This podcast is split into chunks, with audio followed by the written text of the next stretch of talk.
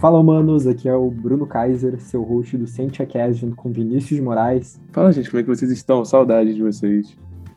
E hoje a gente está aqui com Cristiano Borges Franco, que é sociólogo, pós-graduado em gestão estratégica e inovação.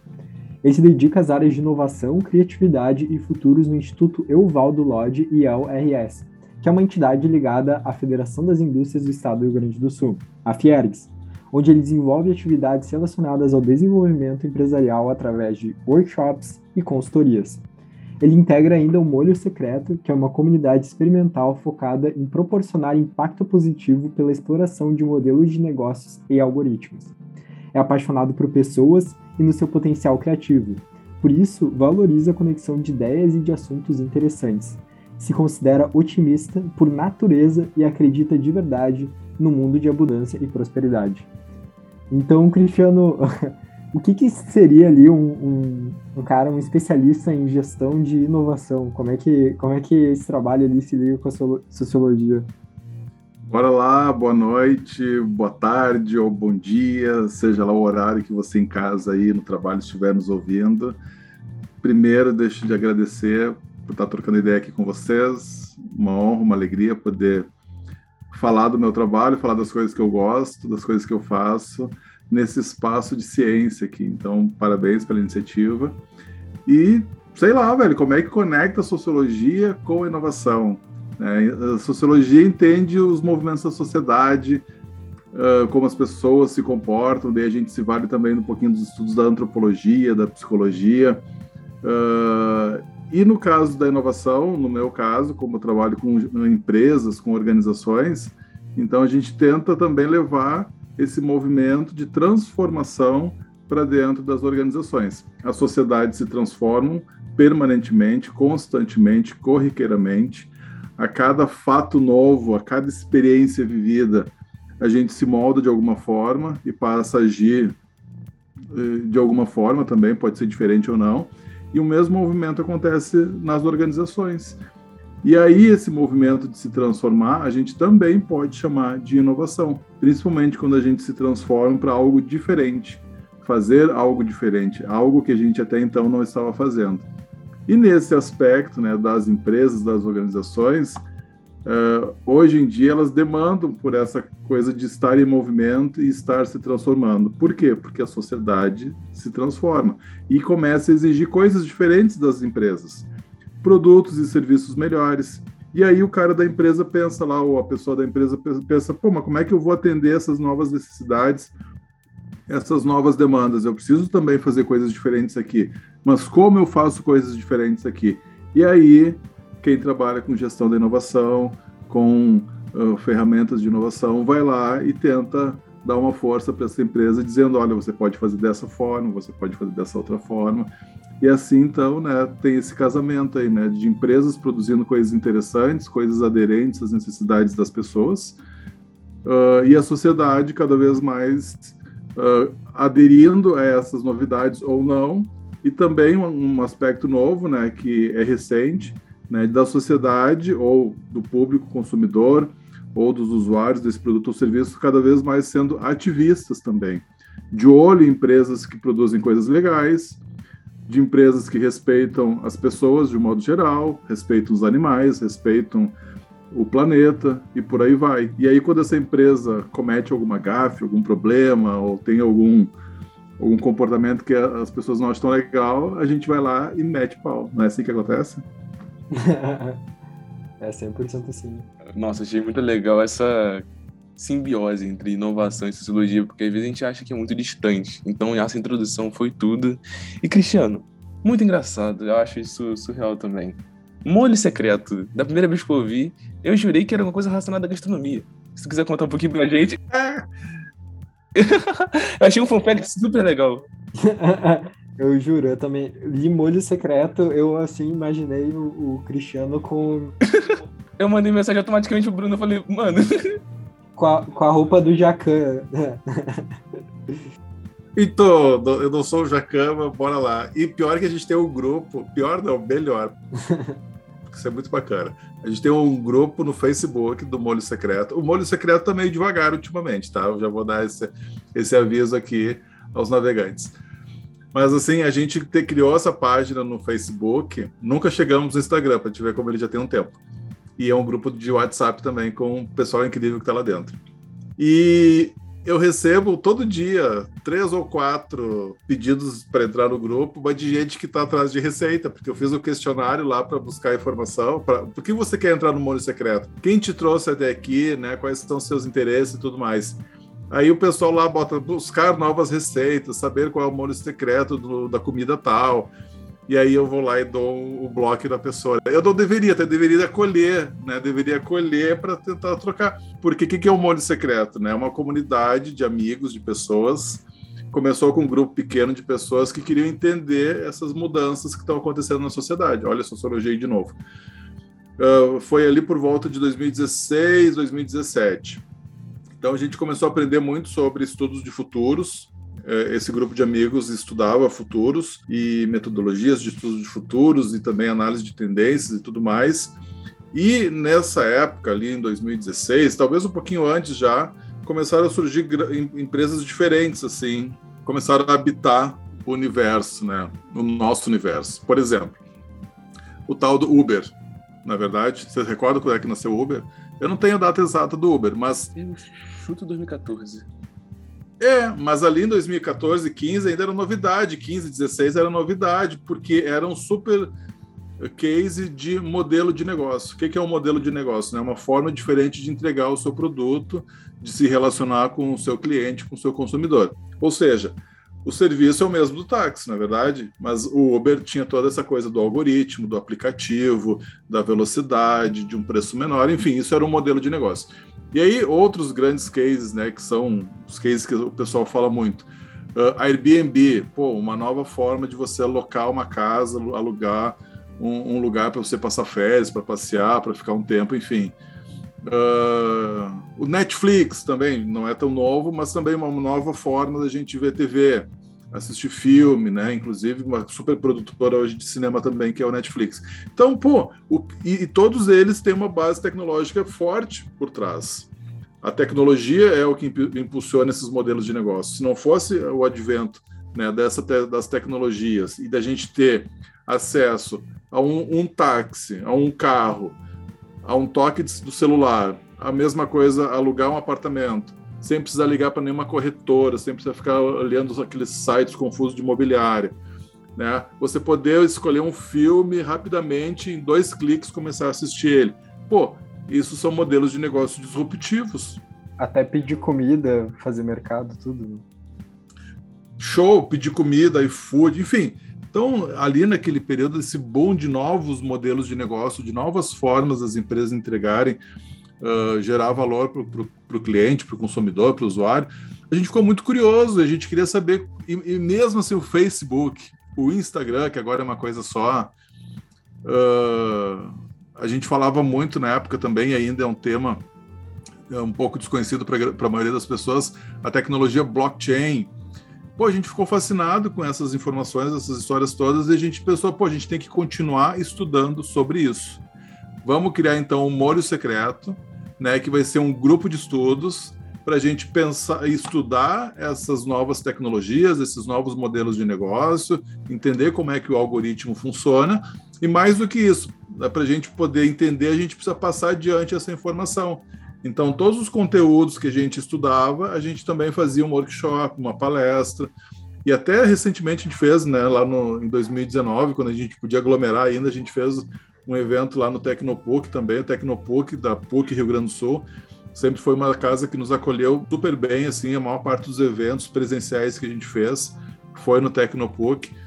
E então era isso, era esse grupo de amigos que falava sobre futuros, falava sobre que fala sobre futuros, que fala sobre algoritmos uh, sobre essas tecnologias super novas, assim, emergentes, e a intenção é desmistificar, encontrar o um molho secreto delas. Não sei se a gente conseguiu ou consegue fazer isso. Por exemplo, é tipo assim, qual é o código do Instagram, o código. Claro que isso a gente não vai conseguir saber, isso eles ninguém revela, a não ser quando tem o código aberto, né? E, enfim.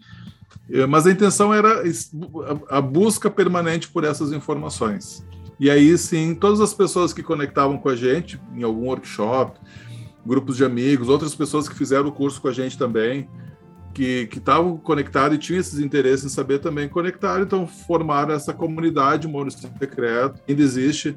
A gente tem um grupo com 100 pessoas no, no, no, WhatsApp que a gente troca algumas ideias, informações por ali ainda. Tem esse grupo no Facebook que, na verdade, só vem, só chega gente para pedir informação de, de molho de molho secreto para fazer um acarajé. Mas não é isso, galera. Não é isso.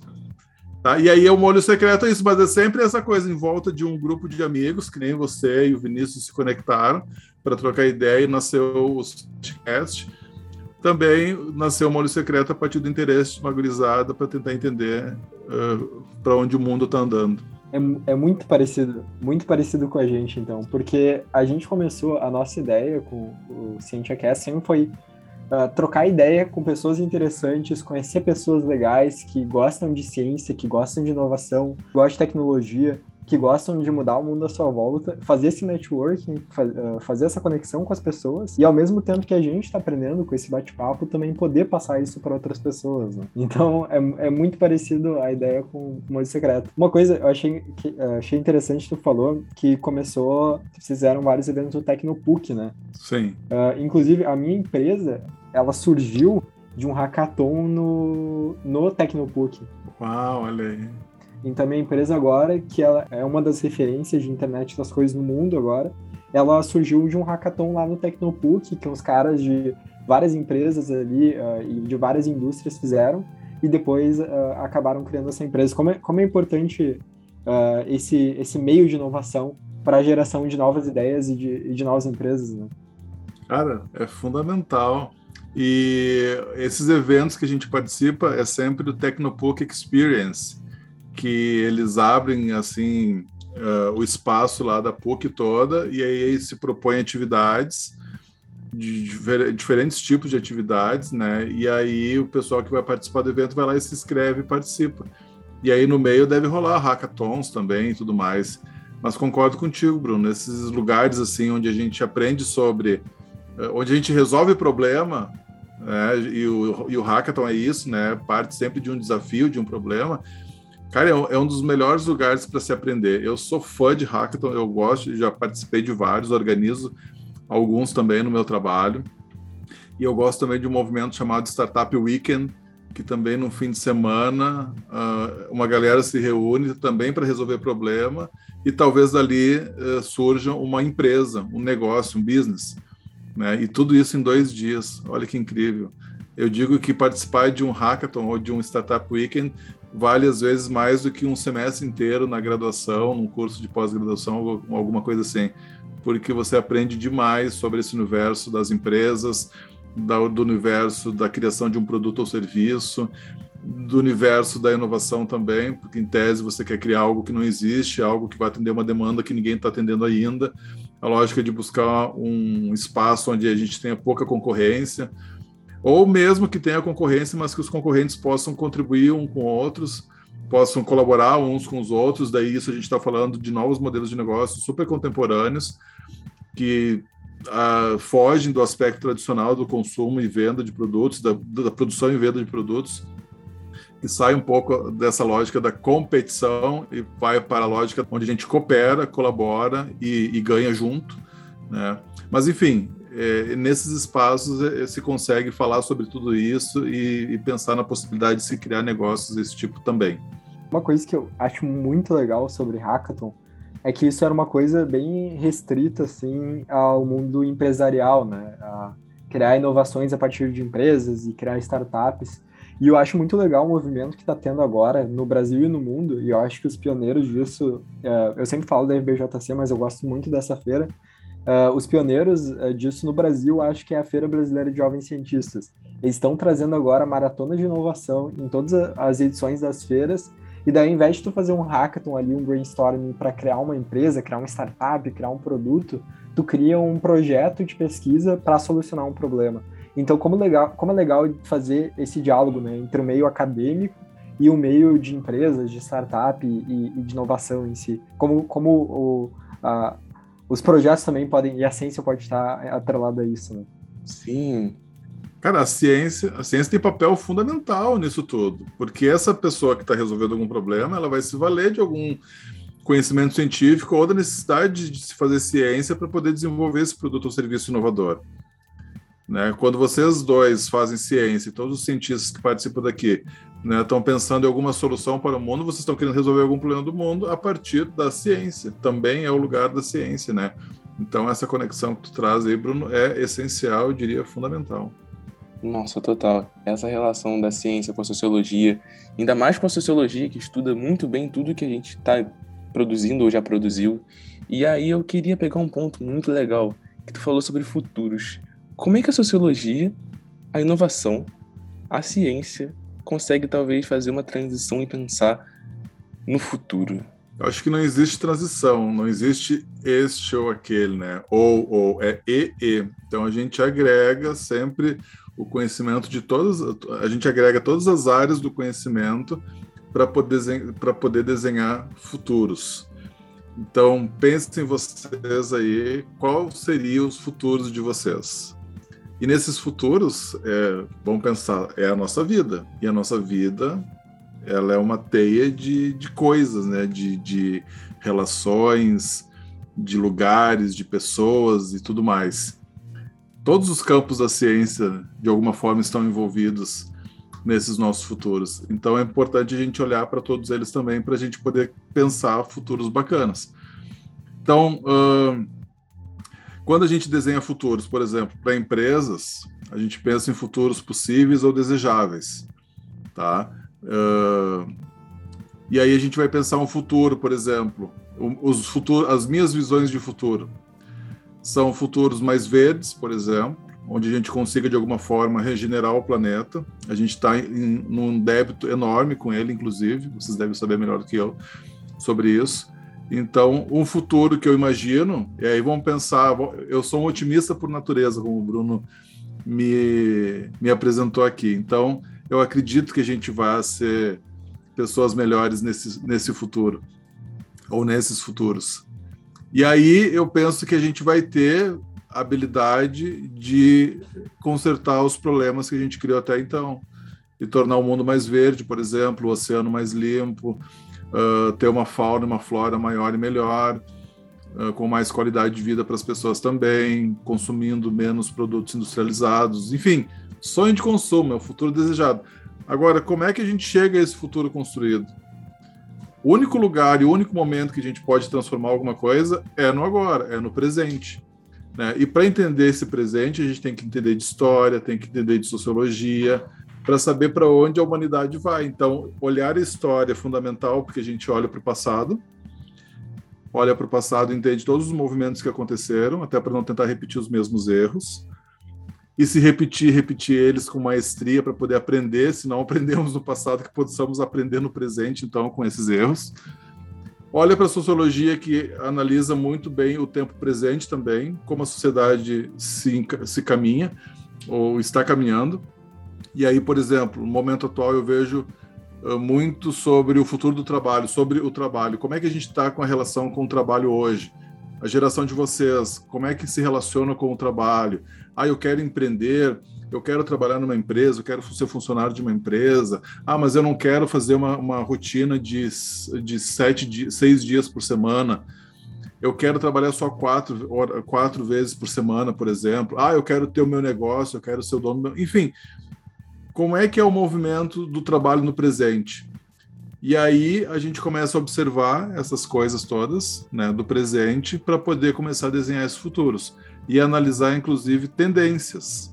Né? Então, se vocês jovens, eu tô, né, porque Vinícius e Bruno, a gente tem 22, 20, 21, 22 anos, nem isso. O Bruno deve ter 19, é isso, Bruno? Eu tenho 20. Eu tenho 18. eu tô envelhecendo esses então, o Bruno tem 18 e o Vinícius tem 20. Na é verdade? Exato em algum momento eles vão entrar no mundo do trabalho, ou já entraram a partir do estágio, alguma coisa assim, já tiveram esse primeiro contato com a organização, com a empresa.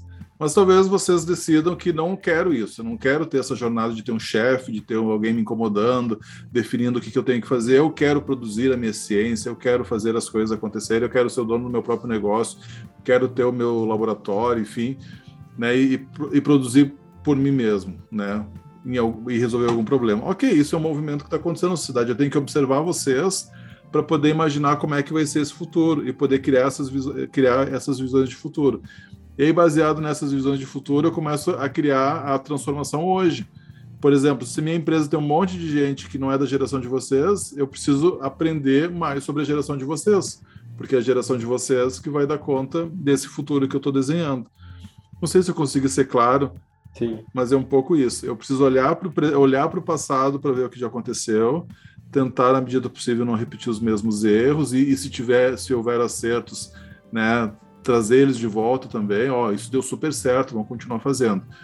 Mas talvez aí não tenha muito da inovação.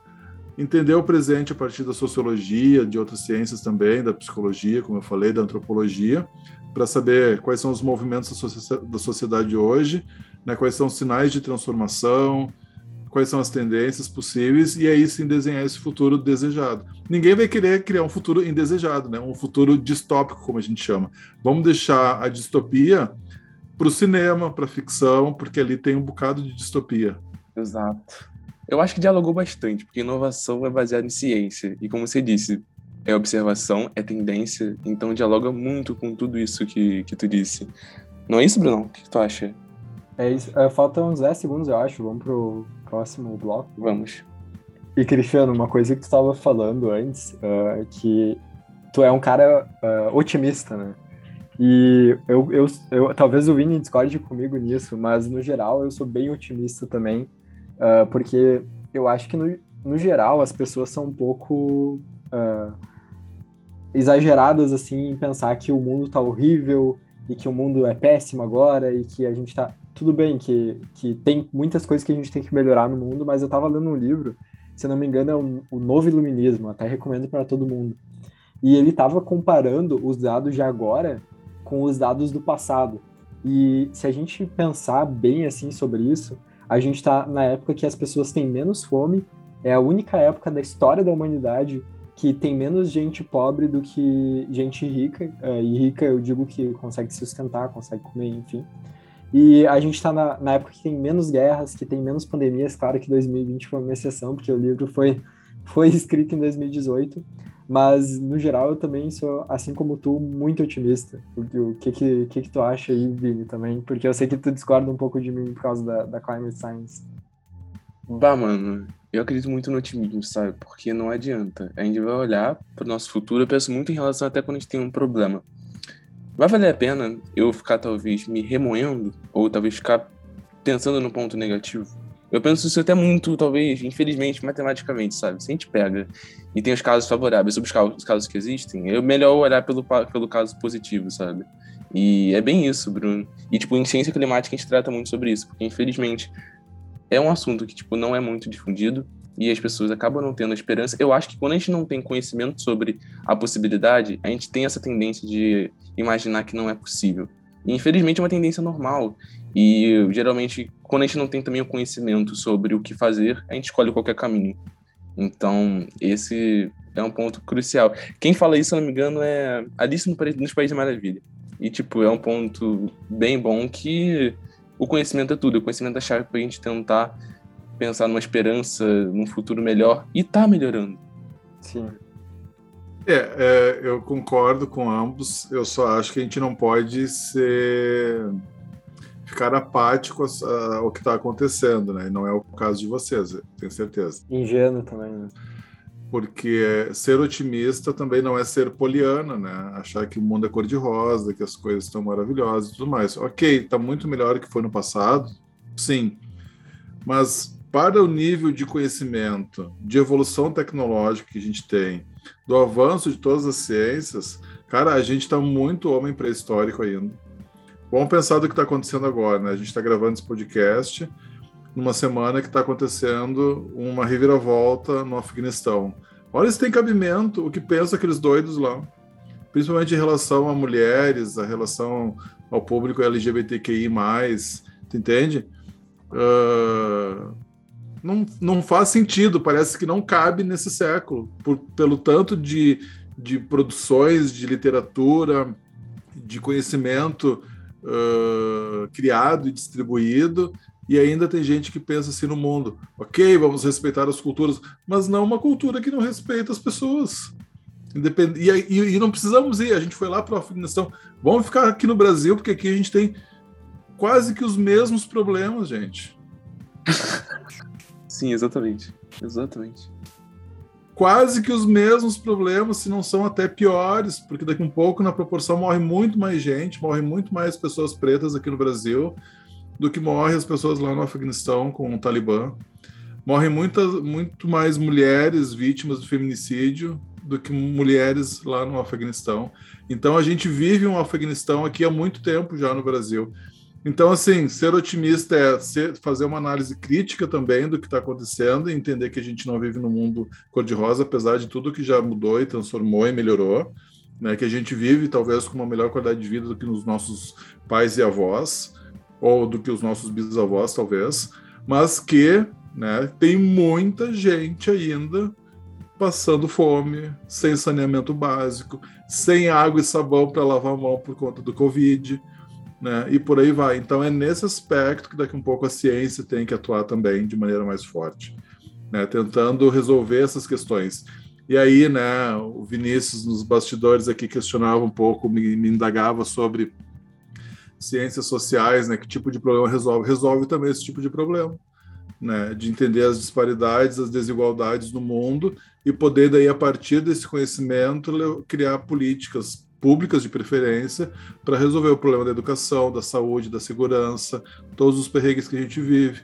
Né? Se daqui um pouco vocês agora vão entrar na universidade, vai ter grana para pagar uma particular, aquela universidade dos sonhos, ah, eu queria gostaria de fazer minha graduação num outro país, tem esse recurso, tem um programa de bolsa adequado para a gente poder ir para lá, né? Uh, uh, não, a gente precisa estudar na universidade pública aqui no Brasil. Legal, tem excelentes universidades. Pô, e essa universidade tem os melhores laboratórios, tem aquele laboratório foda, aquela, aquele, aquela estrutura incrível, aqueles professores assim super faceiros e contentes.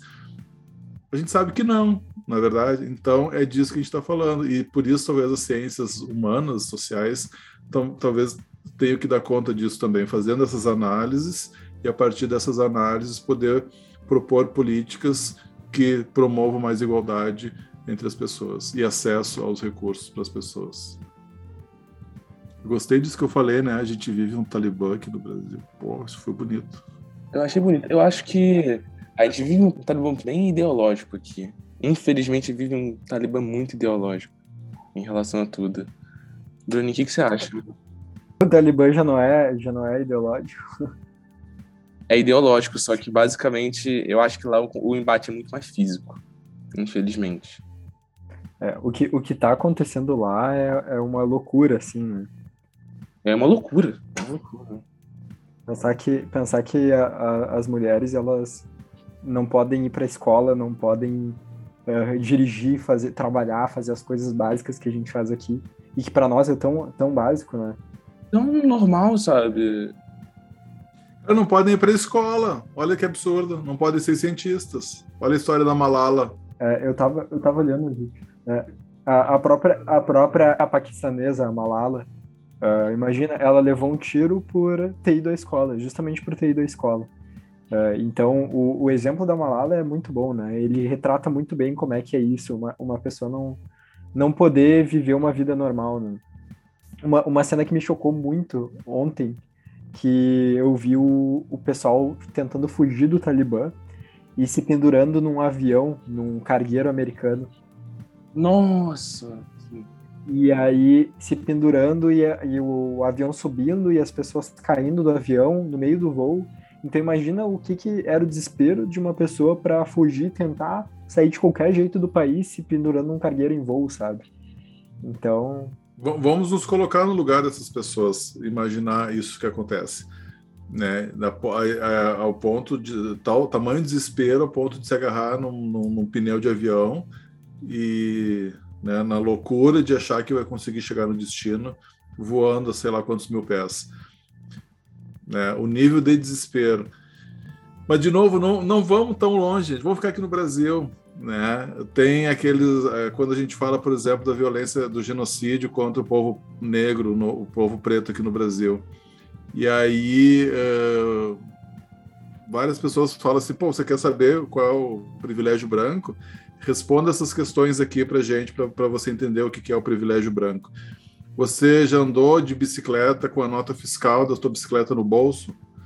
porque caso te barrem, a polícia te, te pare na rua, porque vai parar um preto com uma bicicleta, vai perguntar se a bicicleta é tua, você já precisou fazer isso? Exatamente. Né? Uh, enfim, é, é, vários aspectos assim que, que, que, se pergunta por conta dos do medo que, que, que, as pessoas pretas têm de andar na rua por conta da violência policial, né? por serem taxados de marginais e tudo mais. Então, assim, o mesmo sentimento de desespero que talvez essas pessoas vivam, aqui no Brasil também as pessoas vivam com medo, né, do, do por conta do racismo. As mulheres têm liberdade para andar sozinhas na rua de noite, e se elas enxergam um homem vindo de outro lado, qual é a primeira reação que elas fazem? Mudar de lado, mudar de calçada, tentar encontrar alguém, agarrar no telefone para precisar ligar para alguém, porque se ela está sozinha na rua, ela, ela tem medo, entendeu? Então são coisas que talvez nós aqui, homens, não sentimos esse medo, né? Mas esse se colocar no lugar é fundamental para a gente poder criar, então, pensar em soluções. E aí, né? Vamos voltar ao futuro ali, né? Que eu gosto de falar de futuro. Talvez esse futuro que eu falei lá no começo, que meu futuro é verde, que é um futuro onde a natureza, a gente deu conta de da natureza, deu, possibilitou que a natureza se regenerasse, né, cuidasse das questões climáticas e tudo mais. Também o meu futuro é esse futuro onde todas as pessoas têm tenham liberdade primeiro para ser o que elas são, o que elas quiserem ser, né, poder exercer a sua liberdade sexual, a sua liber... Eh, poder andar na rua, principalmente, sem medo do outro, né, que a gente possa respeitar uh, uh, se respeite mais mulheres, que os níveis de feminicídio e de mortes contra pessoas pretas diminuam ou acabem, né? que não exista mais racismo, que a gente o, o, esse futuro que eu penso também não existe mais o capacitismo também, né? onde a gente critica pessoas ou, ou, ou, exclui pessoas que têm alguma deficiência. Não é que elas são deficientes, elas têm alguma deficiência mas elas têm uma, a maioria, ou quase, ou todas elas têm a capacidade de viver uma vida boa também, desde que a sociedade dê essas condições para elas também e não as trate como alguém que, que, que teve ser excluído. A exemplo também nessa semana do que o ministro da Educação falou, né, de que pessoas com deficiência têm que ser colocadas em salas separadas. Isso é um absurdo. Então, esses futuros aí onde a gente consiga respeitar mais as outras pessoas e acabar com essas normalidades aí, né? Porque eu sou uma pessoa que tem dois braços, dois pés, eu sou normal. Não, essa pessoa que não tem um braço ou que tem algum tipo de, de, de deficiência intelectual, ela também é normal, é normal do jeito dela. Sim, e como o mundo à nossa volta é inacessível, né?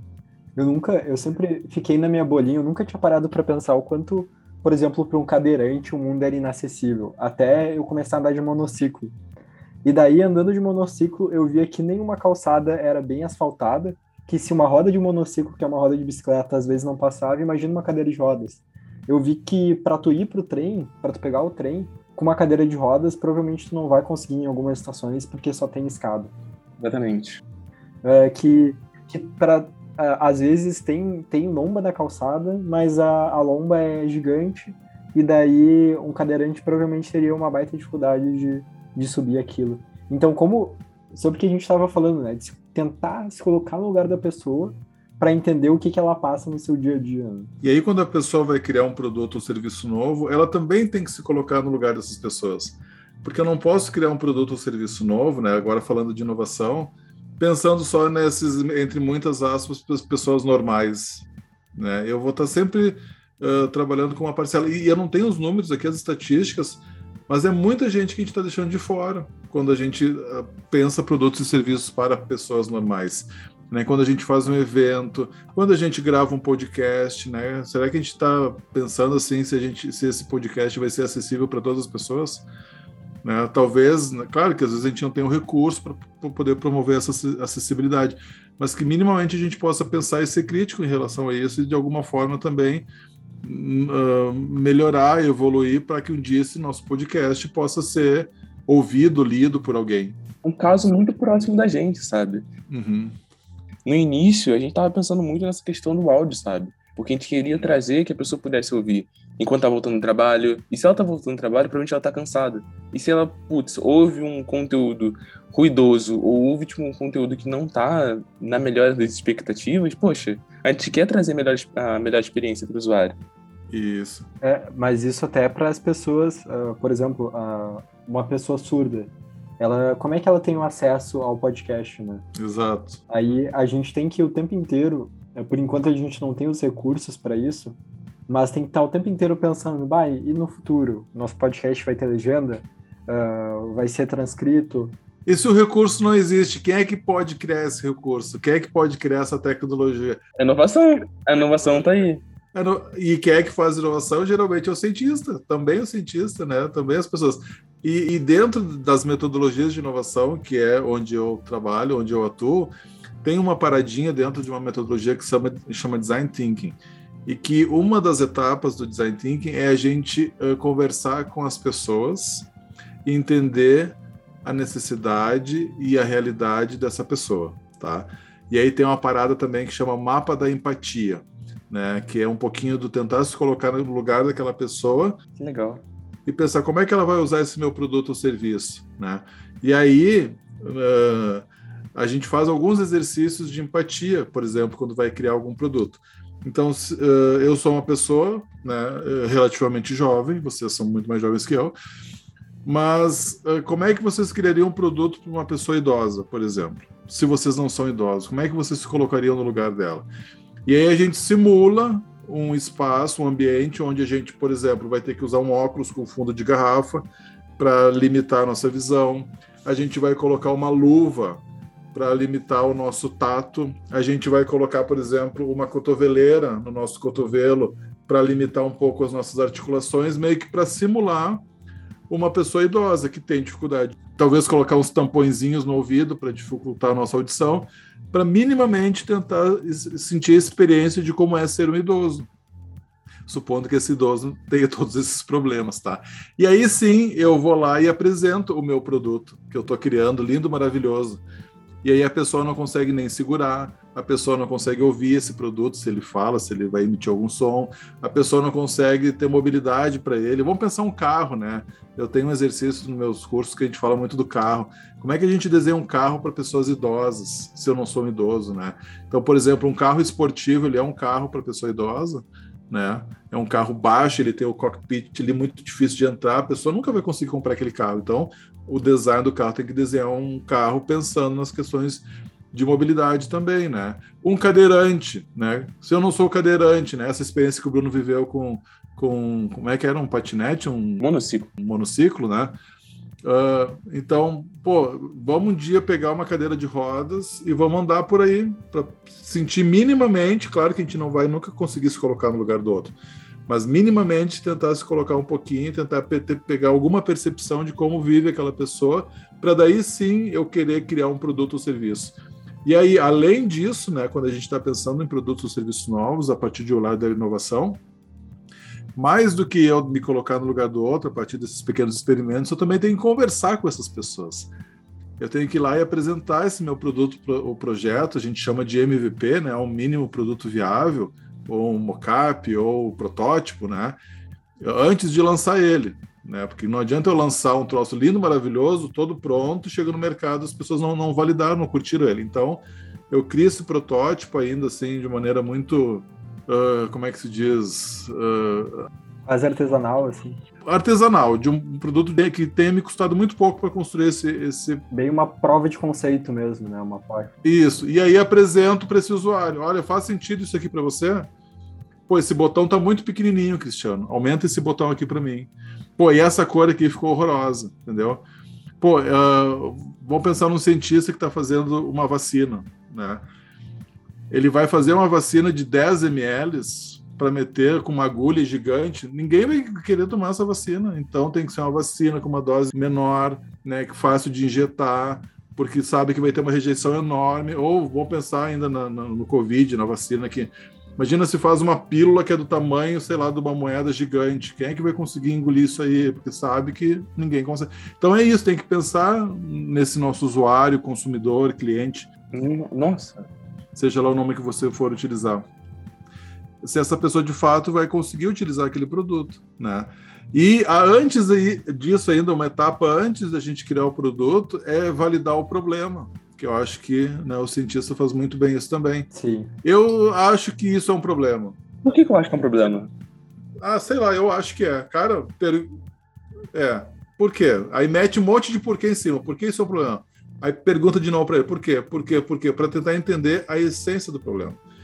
E aí sim tentar começar a criar uma solução adequada, aderente, que vai de fato resolver esse problema. Porque senão a gente vai criar um monte de, de, paliativo, senão vai criar ali um protótipo, alguma coisa que ninguém vai querer usar, um produto que ninguém vai querer usar, porque eu não validei que de fato não era um problema. Eu achava que era, mas não era, né? 100%, Cristiano. Acho que é importante pensar sempre no usuário final, né? Uma coisa que eu, que eu tava pensando quando tu citou esses exemplos, a Júlia, que é minha namorada, ela desenvolveu um projeto de pesquisa e agora ela tá, que ela protege e ela está transformando o projeto dela numa empresa. E o projeto dela é basicamente um creme de proteção para absorção da pele para os fumicultores. Então, assim, os fumicultores eles vão lá, eles plantam tabaco e muitas vezes uh, esse tabaco é absorvido pela pele. E uh, o meio, o EPI, que é o equipamento de proteção individual que eles usam agora, são umas roupas enormes e é tudo plantado na época do verão, então é muito quente e acaba que ninguém usa essa roupa porque não pensaram ali no usuário final. E, e a, a, acaba que muitas pessoas acabam desenvolvendo essa doença, que é a doença da folha verde do tabaco, justamente por não usar o EPI adequado. E a Júlia desenvolveu um creme que substitui essa roupa e ele é mais barato também. E uma das coisas que eu achei muito legal que eles pensaram quando estavam desenvolvendo o creme é que para ter aderência ali do fumicultor, para ele se sentir protegido de verdade, eles tiveram que colocar ali uns cheiros, uh, tiveram que mudar a densidade, que não mudava nada na, pro, na proteção.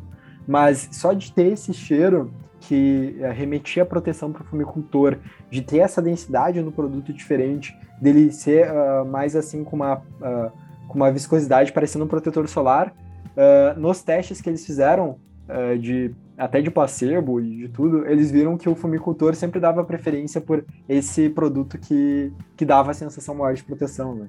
Então, como é importante fazer esse tipo de teste e como é importante pensar nesses detalhes ali para o usuário final gostar do produto. Né? São detalhes sutis, né? Sutis, mas que fazem total diferença. E faz total diferença. E isso é um exercício de observação, de botar o produto para testar. Eu, era, eu sou um que não ia. Se essa pomada. Eu, eu lavo louça na minha casa, tá, galera? Se o meu detergente não faz espuma, não é bom. Esse é um clássico, né? Esse é um clássico. Se, né, e, e, talvez o que não faz espuma seja melhor do que faz espuma, limpa mais, mata mais bactérias. Se eu não me engano, a espuma nem serve para nada. Então, mas na, na cabeça do Cristiano doente aqui, né, tem que fazer espuma. Mesma coisa o lance da pomada. Eu vou para praia, eu vou à praia. Se o protetor não criar uma camada na minha pele, não vai me proteger. Né? Então é isso. Eu tenho uma outra história muito bacana também que a gente leva também para os treinamentos para mostrar uh, essa a importância da observação né, do nosso consumidor, que é a história de um chuveiro. Então o pessoal criou um chuveiro lindo, maravilhoso, potente, ma maravilhoso, super levinho, assim, fácil de instalar e lançou o produto sem fazer validação do protótipo, nada, né? Simplesmente lançou porque eles, os, os engenheiros, os designers, o, pessoal da firma lá, achou que era o melhor produto do mundo. E o produto não vendia. Não vendia. E aí um dia o pessoal resolveu, tá, vamos observar o pessoal comprando e vamos tentar entender por que, que o pessoal não está comprando o nosso chuveiro, porque o nosso chuveiro é muito melhor que o da concorrência, ele economiza muito mais energia, né? ele, ele tem um jato de água muito maior e assim por diante. E aí eles sentaram no banquinho lá no, na loja, ficaram lá né, escondidinhos lá observando o pessoal comprar chuveiro.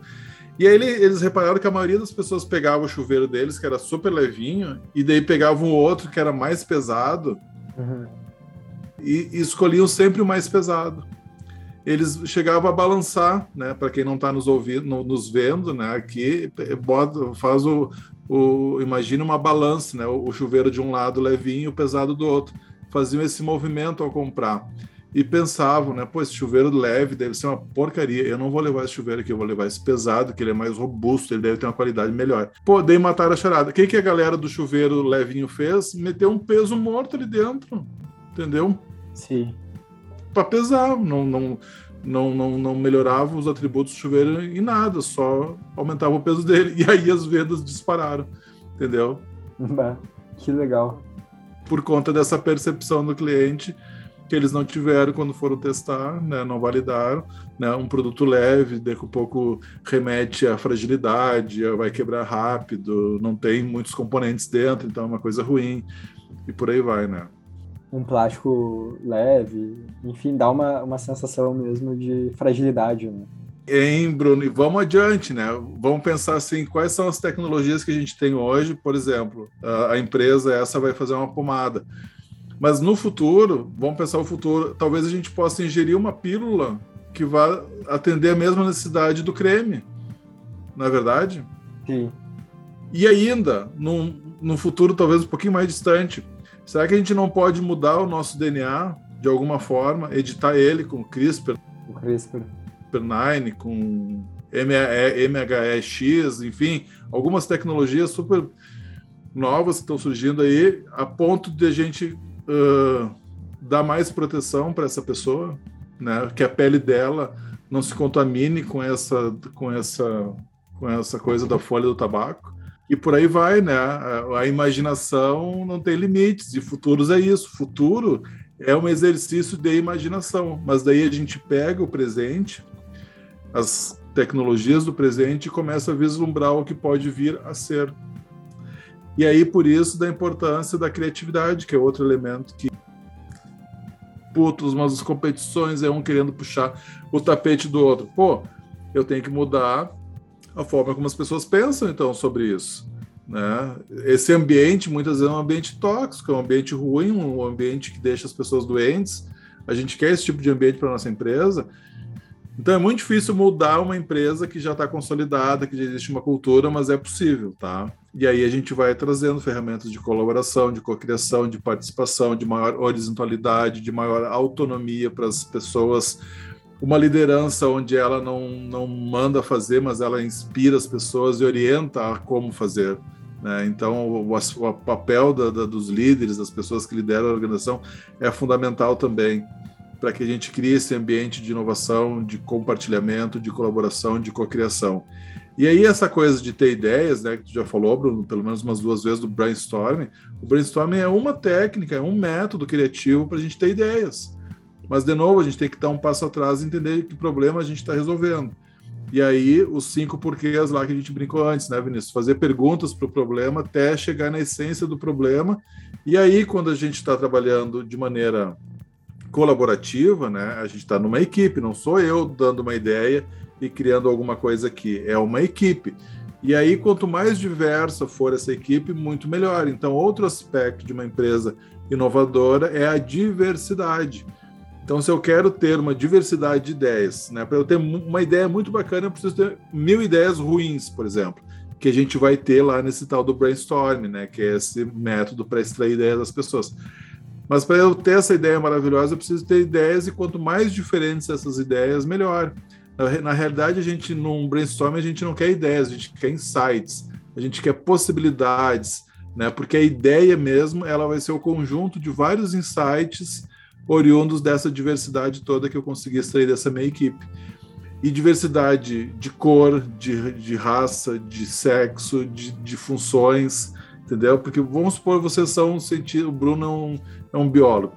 Eu boto numa sala cinco biólogos lá do teu setor de P&D da tua empresa. A tua namorada vai te contratar e tu vai formar o, o setor de, de, de, de, pesquisa e desenvolvimento lá da, da empresa dela. E ela contratou só biólogo cinco biólogos pensando ideias, vai sair ideia de quê? Que, que eu trabalho muito, né? Que para a gente poder imaginar o que não existe, é que é o futuro. A gente tem que fazer o que ninguém fez. E de uma maneira inovadora, disruptiva, né? Porque é muito fácil a gente pensar o futuro com as tecnologias do presente. A gente chama de um futuro, um futuro arrastado, né? Um futuro que de coisas que já existem. É, meio sem graça, mas para pensar o que não existe, a gente tem que ter essa habilidade criativa enorme, né? E para isso a gente precisa entender, principalmente, primeiro, o problema que a gente quer resolver, né? Segundo, ter esse olhar curioso sobre o mundo, né? Ter esse olhar curioso sobre as coisas, querer aprender mais, e esse querer aprender mais vai nos garantir repertório. E esse repertório vai, fazer, vai possibilitar que a gente tenha muitas ideias sobre esse problema que a gente quer resolver. Então, a criatividade é um elemento fundamental para o cientista, para o inovador, para todo mundo aí que de alguma forma resolve problemas no seu dia a dia. Sim, bah, muito legal. Completamente. Nossa, nossa, muito, muito bom. E vocês trouxeram, tipo, um ponto que só para poder fechar essa questão da experiência do usuário, né? Tem dois pontos que são muito próximos. Minha avó, tipo, há 10 anos, tipo, tem dificuldade para entrar no carro. Aí tu deu o exemplo do carro, eu falei, caraca. E, mal, tipo, tu tem que ver. Ela entra, a galera não tá vendo, tipo, mas ela, tipo, clac, clac, clac, tipo assim, entorna toda para poder entrar no carro. E a questão da vacina, eu não sou anti-vacina, mas eu sou muito medroso pra tomar vacina. A vacina de sarampo não dói nada. É toquinho de mosquito. Eu tava passando vergonha na, na hora de tomar, sabe? Então, Se fosse um comprimido, seria muito mais fácil para você, não seria? Seria. Muito mais fácil. Muito mais fácil. Nossa, muito medroso e tem que pensar nessa experiência do usuário mesmo. Bah, inclusive eu vou, vou tomar a vacina amanhã, então, nem. Eu também tomo amanhã. Capaz, eu, eu não tenho medo de vacina. Sou tranquilo em vocês. É o famoso segundo melhor dia do ano. O primeiro. quando você quando é fechado, falando. o Cristiano, eu, eu tenho uma dúvida, assim, porque a gente, toda, toda vez que a gente fala sobre ciência aqui no, no podcast, a gente fala sobre método. Porque não tem como falar de ciência sem falar sobre método científico. E uma curiosidade, eu, eu considero ali que eu trabalho numa empresa que é inovadora e eu tenho umas dúvidas assim, como é que tu cria um ambiente de inovação dentro de uma empresa? E tu ali como gestor de inovação, como é que tu chega numa empresa e, e, e fala assim, ah não, esse processo tem que mudar para a gente ter uma metodologia mais inova de inovação, a gente tem que fazer um brainstorming uh, uma semana e daí as pessoas, tá, mas o que, é brainstorming? O que, que, que, que é isso? Né? Então, eu queria que tu contasse um pouco sobre a metodologia de transformar uma empresa numa empresa inovadora. Cara, isso aí tem total relação com a cultura de inovação. E aí a empresa tem uma cultura, seja lá qual ela for, mas ela existe uma a, a cultura é como as coisas acontecem lá dentro. Né? Por exemplo, só os chefes dão ideias. Não, aqui todo mundo pode dar ideia e as ideias são super bem-vindas. São duas culturas diferentes. Pô, aqui a participação, a colaboração é estimulada. A gente quer que as pessoas trabalhem juntas. E talvez em outra empresa, quando tu tá junto, tu tá de conversa e aí tu não tá trabalhando, entendeu? Então, quando a gente vai nas empresas, a gente tenta observar como é a cultura daquela organização. E tem muitas empresas que são tão duras que elas dizem assim: a nossa cultura é essa, a gente não vai mudar. A gente chegou até aqui dessa forma, a gente vai continuar assim. Ok, cara pálida, tudo bem, tudo legal. Se teu produto é the best, é maravilhoso, tu continua vendendo ele dessa forma aí, maravilhoso. Né? Agora, a que preço, né? Muitas vezes. Será que os funcionários que trabalham naquela empresa são, são felizes, são, estão contentes? O propósito daquela organização está super aderente ao seu propósito e tudo mais, né? Talvez não, mas enfim, o salário é bom. Ok. Se você está aí e está de boa, né? E topa trabalhar nessas condições, ok. Não tem como fazer, eu acho que, tipo. É, fazer inovação sem desejo, sabe? Se você não tá feliz consigo mesmo, você não vai ter capacidade. Não, é, é pelo menos uma interpretação pessoal. Mas. Não, eu concordo. E eu concordo contigo. E aí, né, o Bruno, como é que a gente cria então essa cultura da inovação? Então, eu acredito em numa cultura em movimento. Ou seja, a cultura pode e deve se transformar. E nos tempos atuais em que a gente vive, por isso da importância a gente acompanhar o espírito do tempo, acompanhar as transformações, estar tá sempre em, em, sintonia com ele.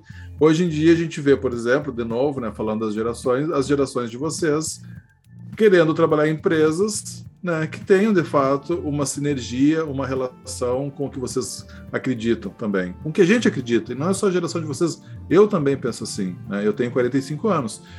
E, e, eu gostaria de trabalhar e gosto de trabalhar numa empresa que esteja aderente aos meus propósitos, que faça coisas que eu acredito, que me dê liberdade e autonomia. Mas não são todas as empresas que são assim.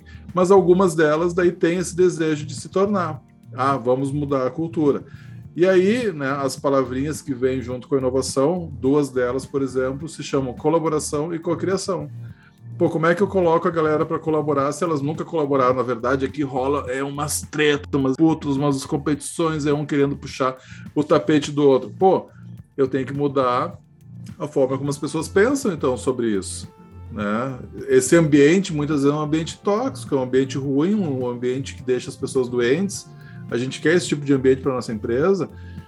Então é muito difícil mudar uma empresa que já está consolidada, que já existe uma cultura, mas é possível, tá? E aí a gente vai trazendo ferramentas de colaboração, de cocriação, de participação, de maior horizontalidade, de maior autonomia para as pessoas, uma liderança onde ela não, não manda fazer, mas ela inspira as pessoas e orienta a como fazer.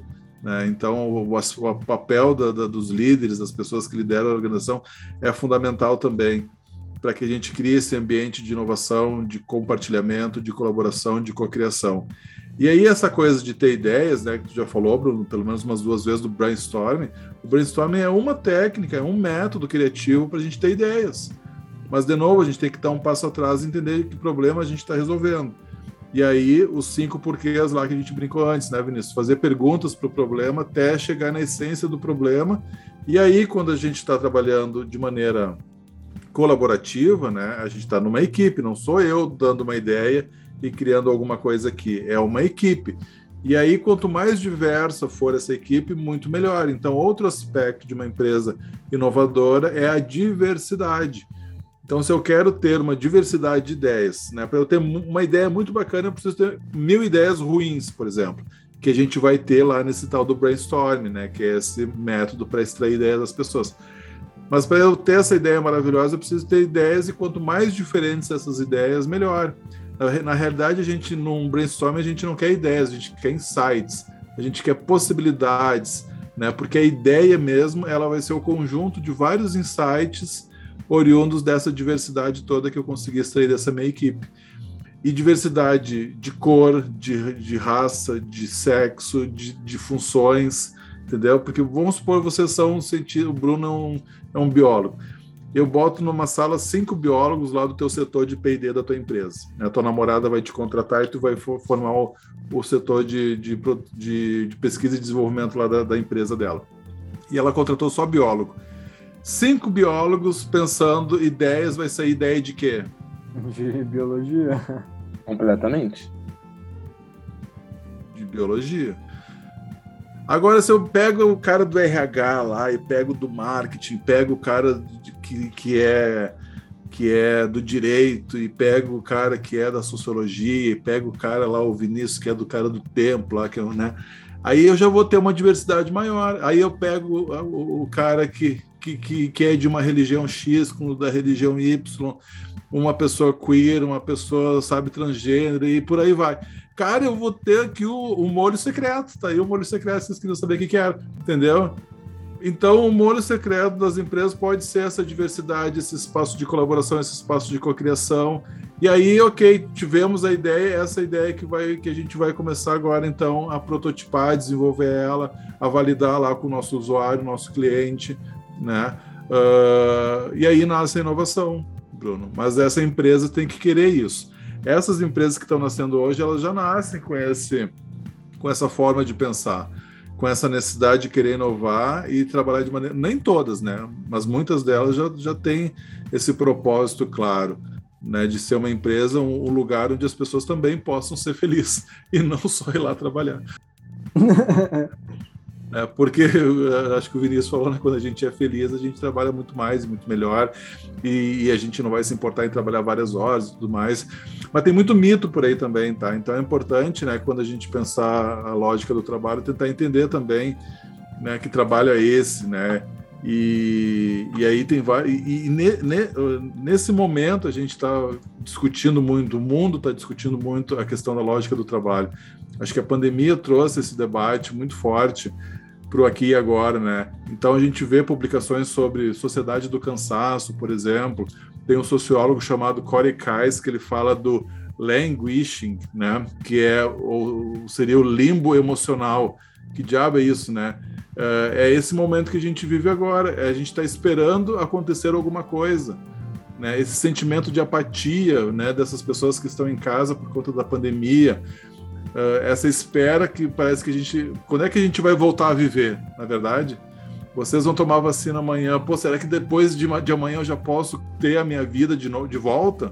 Né? Então, esse momento, uh, as pessoas começam a refletir sobre isso. Pô, é muito legal o home office. É claro, a gente está falando aqui de novo de uma bolha, né? 25% das pessoas apenas, não sei se no Brasil ou no mundo, puderam trabalhar de casa.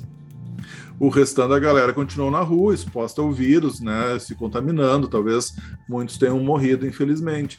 Né, mas desse povo que pôde, pôde ficar em casa começou a ter essa, é, é, é, essas reflexões sobre o mundo do trabalho. Pô, a minha empresa me deu um computador legal, me mandou uma cadeira. Ou a minha empresa, assim, diz, disse: foda-se, tu trabalha com o que tem, sentado no banquinho. Pô, mas eu tenho três filhos em casa pequenos que também não estão indo para o colégio, cara, te, te, resolve, tu precisa trabalhar. Eu quero tu das 8 às 17, das 8 às 18, produzindo. Interessa tu tá em casa, né? Enfim, então a gente viu todos os tipos de, de, de relações do trabalho agora na pandemia. E aí esse momento provocou muitas reflexões também sobre que trabalho é esse que a gente quer. Pô, será que quando acabar a pandemia a gente vai querer voltar para o presencial, quem pôde, né? A gente vai ter que voltar lá para o trampo, para a firma, para o escritório.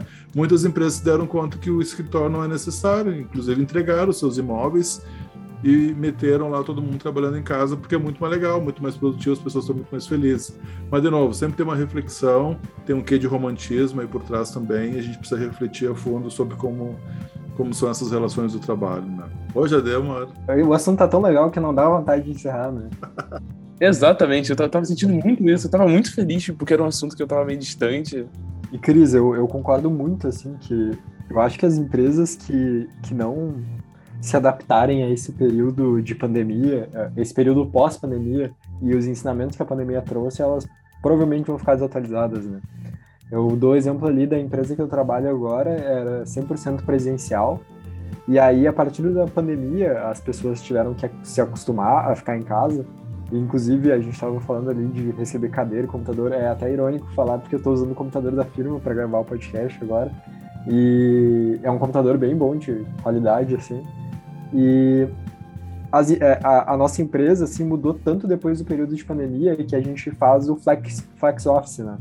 Então, quem acha que tem facilidade de trabalhar presencial pode ir todos os dias. E tem bastante gente que faz isso. Quem acha que faz o uh, só trabalha bem presencial, ou que mora muito longe, uh, tá fazendo isso agora. E tem gente que está tendo até liberdade geográfica uh, depois da pandemia de, de aprender a trabalhar de casa. Tem um colega meu que ele se mudou lá para o meio do sítio, no meio do mato. Caramba! e depois da pandemia, e agora ele trabalha só de casa. Acho que esse ano ele foi umas duas vezes só presencial e ele está produzindo, se não igual, melhor e tem tempo agora para fazer todas as coisas dele e não precisar pensar em transporte, enfim. Então, isso, isso é muito de acordo assim, com o que eu penso. Eu, eu mesmo, eu faço dois dias uh, presencial, uh, daí o resto home office, às vezes eu faço três dias presencial, às vezes eu fico a semana inteira. Então, acho que é importante ter essa liberdade que a gente acaba até trabalhando melhor e mais. Você lembra que eu falei antes que não precisa ser ou isto ou aquilo, mas pode ser e isto e aquilo? Né? A gente não precisa excluir as coisas, né? Então, pessoas que têm preferem trabalhar na empresa e têm estrutura da empresa muito melhor, porque daqui a um pouco a minha casa é um caos, tem muita gente, né? Eu não dou conta, não consigo trabalhar na minha casa. Daqui a um pouco estão fazendo uma obra do lado da minha casa, e o dia inteiro, pá, pá, pá, martelo então, eu prefiro ir para a firma, vou para a firma. Já outras pessoas vão dizer: não, minha casa me dá todas as condições, a infra, eu não vou ter essa perda de tempo no trânsito, então prefiro ficar em casa. Então, eu acho que isso é maravilhoso quando a empresa possibilita isso para o funcionário. E ainda, né, como foi o caso de vocês, pô, eu não tenho, eu gostei de trabalhar de casa, mas eu não tenho infraestrutura. Eu não tenho uma internet bacana, eu não tenho uma cadeira confortável, eu não tenho computador. Pô, aí, ó. Então, te dou uma ajuda de custo, é, vou te dar uma ajuda de custo para você pagar a sua internet, daqui a pouco sua luz também. vou te mandar uma cadeira e o recurso para você continuar trabalhando aí. Pô, esse é o melhor dos mundos, né? Como a inovação dialoga muito com o bem-estar, né? Bruninho é exemplo. Bruninho tá com agora uma nave em casa, né? Bruninho, se não inovar, olha, Bruno, vamos combinar. Tu tem que ter no mínimo umas três inovações por mês aí. Pra... não, e, e eu, eu, é, eu, eu assim, ó, uh, olha como, é, como é importante isso, né? A empresa, eles me deram um desktop para usar lá na empresa. Uh, então, quando eu for presencial, tem uma cadeira nova, tem o desktop e tem um, monitor novo que eles deixaram eu escolher o monitor que eu queria. E em casa agora eu tenho um notebook que eu escolhi também e o monitor que eu escolhi, uh, um monitor extra. E, e dá para perceber assim a diferença porque eu usava um computador muito antigo e agora usando um computador novo, ainda mais que eu trabalho uh, tanto as, com suporte, mas às vezes com programas pesados, né, com engenharia e tudo mais. Uh, isso assim deu um boost na minha produtividade por ter as ferramentas adequadas para fazer esse trabalho e para a empresa às vezes a, a, empresa não dá essas condições por micharia assim né porque pagar ali digamos uh, ah, 8 mil reais uh, para uma empresa uh, para um computador para uma empresa que vai ter um retorno muito maior se o funcionário for mais produtivo mais feliz é uma coisa que, é, que faz, é um investimento ali no funcionário e na qualidade de vida do, do, da pessoa que trabalha. Né? Sim, porque se você for trabalhar com um computador ruim, não é a lógica do plug and play, né? é do plug and wait. Né? Espere o negócio acontecer, espere o programa abrir. Exatamente. ah, não pode abrir dois ao mesmo tempo, porque senão não roda na, nenhum nem outro. Então, esse é o mais comum que a gente vê. Então, eu acho que tu é um super privilegiado. E agora, com essas novas informações, tu tem que dar quatro inovações no mínimo por mês, não é mais três. Aumentou a tua meta. É, agora, agora eu tenho, tenho um, um, uma tarefa aí na minha frente. Uh, bah, o, o, papo tá muito legal, mas a gente tá passando um pouco assim do, do nosso tempo. Uh, e eu quero que a gente continue essa conversa que tá tão bacana no Rock Night. O que, que tu acha, Cris? Bora. Não, já, já estão convidados aqui de público, então. Né, eu também tenho um podcast, Rock Night, acho que a gente falou sobre isso, né, não me recordo, mas o nosso podcast é nos bastidores, né, o podcast Rock Night Conversas Aleatórias, a gente fala sobre as aleatoriedades da vida. Então, vocês dois cientistas, jovens cientistas, brilhantes cientistas, a gente vai falar muito lá de futuros e dos projetos de vocês também, que vai ser bem interessante.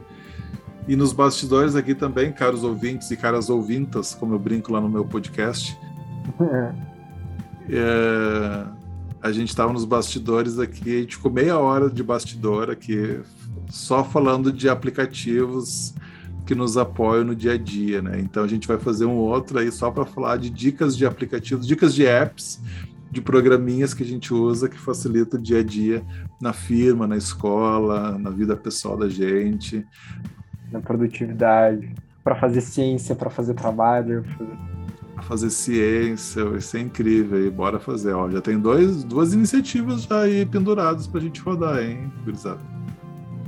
Total, vai rodar, não, com certeza. Sim. Não, e, e, com certeza vai rolar a parte 2 desse podcast ali, vamos te convidar. Porque é tanto assunto para falar e a conversa foi tão boa que, que deixou com gosto de quero mais, tanto nosso quanto do nosso ouvinte agora. Sim. Pois é, e dentro, de, olha só, eu vou provocar mais ainda vocês. É, nessa coisa de futuro, tem um tema que me é muito caro, assim, que eu adoro falar, que é do transhumanismo. A gente falou um pouquinho ali de edição de DNA, Caramba. de edição genética e tudo mais.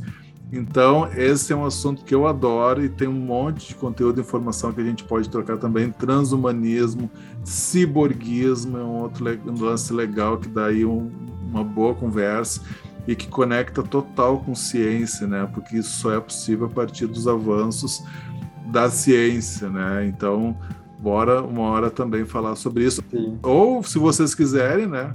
Ah, ainda é um tema super em alta, né? É. Com o pessoal do CRISPR ali ganhando Nobel, então. Olha aí, ó. Pô, vocês têm até informações que eu até não tinha também. E, e, eu posso também indicar convidados que falam sobre isso para vocês, até com mais propriedade. Eu acho que rola aí um programa bacana sobre isso, hein? Bah, 100%. A gente vai ficar muito feliz em, em trazer as pessoas. E a gente faz a continuação, então, lá no Rock Night. Então, nossa, tipo, muito animado. E vocês falam sobre, tipo, realmente uma coisa que a gente preza muito. É a ciência, mas no dia a dia, aleatoriedade. É isso. Combina duas coisas muito boas. Fala, Bruninho. Uh, passa, o teu, passa os teus arrobas aí, Cristiano. Isso, credenciais. Bora. Bah, eu adoro me conectar, porque eu sempre digo, né? Conecta aí, porque essa conversa a gente segue conversando nas redes também. Então eu uso bastante Instagram, Cristiano B Franco, esse B de Borges, arroba Cristiano B Franco. E lá no LinkedIn eu acho que é Cristiano Borges Franco. Mas bota lá, bota no Google que você vai me encontrar aí. Fácil, fácil. E o do Rock Night, qual que é o Insta? Rock Night, RN de Rock Night, ponto conversas, arroba rn.conversas. Ali a gente também tem uma agenda incrível, assim, com. Eu sempre digo isso, né? Mas é que são mesmo. Convidados super especiais. né? E, e, Rock Night a gente não fala de rock, tá, galera? A gente curte rock, mas é um nome aleatório.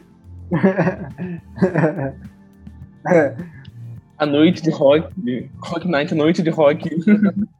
É um nome aleatório. Mais uma das aleatoriedades, né? E a gente às vezes grava de dia, cara, de manhã, de noite. A gente fica feliz quando a gente traz um convidado e o convidado só pode de noite, né? Porque daí é rock the night mesmo, sabe? Aí é legal. não é, não é daily, daily rock, né? Total, eu adoro um rock. Não é daily rock, afternoon rock. Não, é rock night. Ai, que bom. O meu Instagram aqui é Bruno Kaiser com Y. Passa aí o teu, Vini. Famosíssimo, no caso. Quem dera, né? Vinícius MRS, underline, underline. Basicamente isso. E nos siga no Instagram, arroba CientiaCast. Um, S-C-I-E-N-T-I-A Cast. Exatamente. Você, vocês no Spotify provavelmente vão, já vão vir pra lá, mas é isso. Exatamente. É o nome do, do, do podcast e basicamente só em letra minúsculo. Cris, muito obrigado pela tua presença aqui. Muito obrigado aí, Cris, pela conversa. Foi muito bom mesmo. E vamos continuar ali no Rock Night. Valeu. E é, eu que agradeço aí o, o espaço de vocês, vida longa, o Scientcast, e que eu já escutei alguns episódios, vocês estão trazendo uma galera incrível, jovens cientistas aí que estão mudando o mundo, e eu acredito muito nessa transformação e fico mais feliz ainda quando é vocês que estão promovendo essa mudança. Então, vida longa, que vocês possam divulgar muitos projetos incríveis por aqui. Muito obrigado por tudo. Estimulem isso, acho que isso aí é que muda o mundo.